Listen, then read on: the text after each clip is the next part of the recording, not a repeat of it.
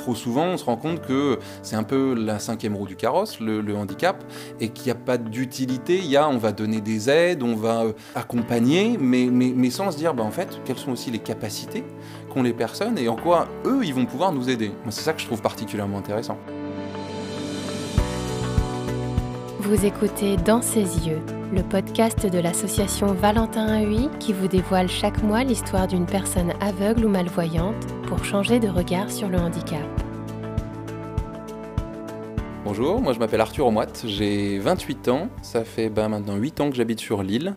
Je suis malvoyant, je suis maître de chien guide et euh, je travaille au Créail des Hauts-de-France pour déployer euh, un projet qui s'appelle EPOP, pour professionnaliser et hum, systématiser le recours à ce qu'on appelle l'expertise usage de personnes en situation de handicap.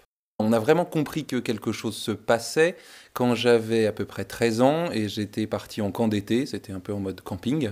Et en fait, euh, je me suis rendu compte que le soir, ben, je voyais pas du tout la nuit. Quand je suis allé euh, à la rentrée en parler à mon ophtalmo, ça, plus le fait que j'avais des fatigues oculaires, les yeux qui pleuraient, euh, elle s'est dit qu'il y avait sans doute quelque chose qui clochait. Et effectivement, elle a vu juste. Du coup, on a diagnostiqué quelques mois plus tard à l'hôpital des 15-20 une rétinique pigmentaire qui s'appelle une maladie de Stargardt. Et aujourd'hui, j'ai toujours un reste visuel euh, périphérique. Donc j'ai un peu une vision euh, de cheval, c'est-à-dire que je vois sur les côtés. Là, je tiens mes mains de part et d'autre de mon visage, je vois mes doigts. Euh, mais par contre, en face, où il y a une cheminée, je ne vois pas du tout. Et, sinon, tout l'essentiel, ça se fait bah, beaucoup à l'audition, et puis au toucher, et puis les déplacements, beaucoup, beaucoup avec le, avec le chien notamment, qui est autour de nous. Est très bisou. Alors le chien, donc c'est Loya, ça fait donc tout juste trois ans qu'elle est arrivée dans ma vie. Je voulais pas du tout euh, faire de la canne blanche.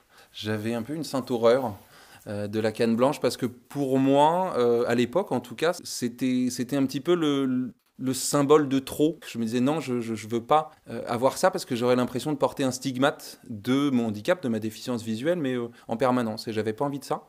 Donc avec Loya, en un an, on, s'est rencontrés. Et puis par la suite, il y a eu un stage de remise pour que je vois comment est-ce qu'on s'accommodait l'un à l'autre. Ça s'est extrêmement bien passé. Et c'est là où on a commencé vraiment le travail de guidage ensemble, euh, où j'ai compris euh, tout ce que le chien pouvait, pouvait faire pour moi et ce qu'on pouvait faire ensemble en fait. C'est-à-dire qu'elle me, elle me guide dans mes déplacements, elle peut me trouver un passage clouté, elle peut me trouver la première rue à gauche, elle peut me trouver une porte sur une façade. Et ça c'est quelque chose d'hyper, d'hyper précieux. En quelque sorte, avec elle, il y avait une espèce de beauté, un côté fluide et naturel dans nos déplacements, dans bah, parler de mon handicap quand des gens euh, euh, me disent mais euh, qu'est-ce que c'est que ce harnais en fait? Et, et du coup c'est comme si le handicap passe au second plan. Ben voilà, on circule dans la rue, on va dans un parc, les gens viennent nous parler avec le chien. on finit par parler du handicap et on parle après de tout à fait autre chose. Mais c'est une clé d'entrée qui est assez, qui est assez jolie, qui est assez ouais, naturelle dans une conversation, je trouve, et c'est souvent facteur de sociabilisation j'imagine pas qu'avec la canne, on vienne nous voir comme ça spontanément, en disant Oh, elle s'appelle comment votre canne? Elle est jolie, je peux la caresser. Donc là, il y a vraiment une autre approche que je trouve hyper, euh, hyper intéressante, hyper sympa à vivre en fait. Alors il y a beaucoup beaucoup de positifs, comme je viens de vous le dire. Après, c'est vrai qu'il y a aussi parfois, malheureusement, quelques points négatifs. On nous a euh, connus ou entendus euh, pas mal avec Loya sur une histoire euh, autour d'un refus d'accès dans un magasin Monoprix. On était parti en week-end avec un ami et on est allé faire des courses comme monsieur tout le monde finalement. Mais malheureusement, on est tombé sur une personne qui ne connaissait pas du tout cette spécificité du chien guide, les besoins que nous, nous avons, qui sont de, pouvoir aller, euh, comme tout à chacun, euh, dans un magasin, sauf que bah, nous, nous sommes accompagnés de notre chien. Euh, et cette personne est restée plus sur des arguments d'hygiène, de, dire qu'un chien n'avait rien à faire dans un, dans un magasin d'alimentaire. or, les chiens guides, quand on les connaît, ils sont extrêmement bien éduqués, ils restent au pied du maître, ils guident le maître dans le magasin, ils ont d'autres choses à faire que d'aller renifler les morceaux de viande ou je ne sais quoi. Mais on est quand même tombé sur quelqu'un qui est resté très obtus, malgré le fait que je lui ai présenté euh, les textes de loi, ma carte de maître de chien guide, sa carte à elle de chien guide éduqué.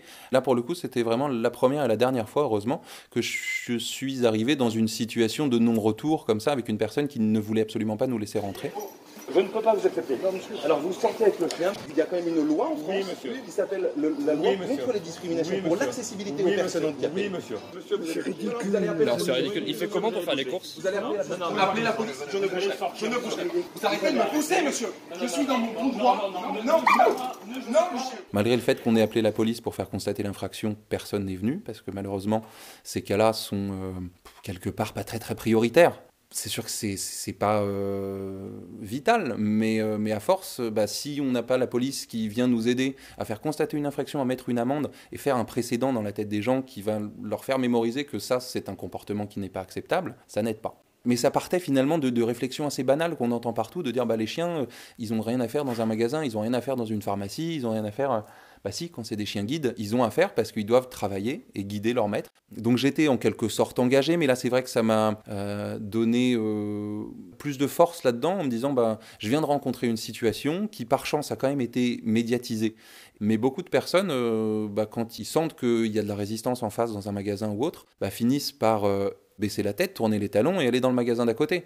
Sauf que bah, malheureusement, on fait pas forcément avancer la cause comme ça, et je pense que c'est important de pouvoir, euh, en tant que personne concernée, s'engager sur les sujets qui, qui nous touchent, qui nous concernent au quotidien, et qui mieux qu'une personne euh, concernée qui vit cette situation euh, tous les jours peut aller en parler, peut aller donner ses, et expliquer ses besoins réels au quotidien à l'association qui va pouvoir défendre ces droits-là, ou d'autres instances, comme par exemple, je le fais aujourd'hui au Conseil national consultatif des personnes handicapées. Enfin, moi, personnellement, je pars du principe qu'une personne en situation de handicap a des besoins qui sont en fait les mêmes que tout le monde. À certains endroits, ils vont être accrus par le handicap. Mais qu'au fond, euh, si finalement on construit une société sur les besoins accrus des personnes en situation de handicap, bah finalement, on va pouvoir correspondre aux besoins de tout le monde. Quand on voit par exemple les rampes d'accessibilité dans les établissements qui reçoivent du public, ça sert aux personnes en situation de handicap moteur, mais en fait ça sert à quelqu'un qui va rentrer un vélo ou une poussette, ça sert à euh, un postier qui va ramener euh, un, gros carton avec des colis, ça sert à tout le monde. C'est vraiment très inclusif comme démarche. Et, c'est hyper euh, intéressant parce qu'en fait, ça, ça permet le bien vivre de tout le monde et pas seulement des personnes en situation de handicap. On peut aussi faire des choses avec son handicap. On peut ne pas faire aussi des choses. euh, on peut être handicapé de son handicap, mais on peut s'en servir en se disant bah tiens qu'est-ce que ça m'apprend? Comment est-ce que ce handicap m'a permis de faire autrement et de trouver d'autres façons? C'est-à-dire qu'on n'est plus dans une logique de on va faire quelque chose pour une personne en situation de handicap, pauvre petite personne en situation de handicap. On est là à se dire bah tiens on va réfléchir sur un besoin accru que cette personne-là a et en répondant à son besoin, avec son expertise, on va pouvoir en fait mettre au point un, produit ou un service qui va pouvoir servir à tout le monde. Et auquel cas, la personne en situation de handicap n'est plus juste bénéficiaire de quelque chose, mais en est un acteur et, devient complètement utile. C'était Dans ses yeux, le nouveau podcast de l'association Valentin Huy. N'hésitez pas à partager cet épisode s'il vous a plu. L'association Valentin Huy agit depuis plus de 130 ans pour permettre aux personnes aveugles ou malvoyantes de vivre une vie autonome et épanouie. Pour en savoir plus sur nos missions, rendez-vous sur notre site internet à l'adresse www.avh.asso.fr. Vous voulez soutenir l'association? Allez sur www.soutenir.avh.asso.fr. À bientôt pour un nouvel épisode.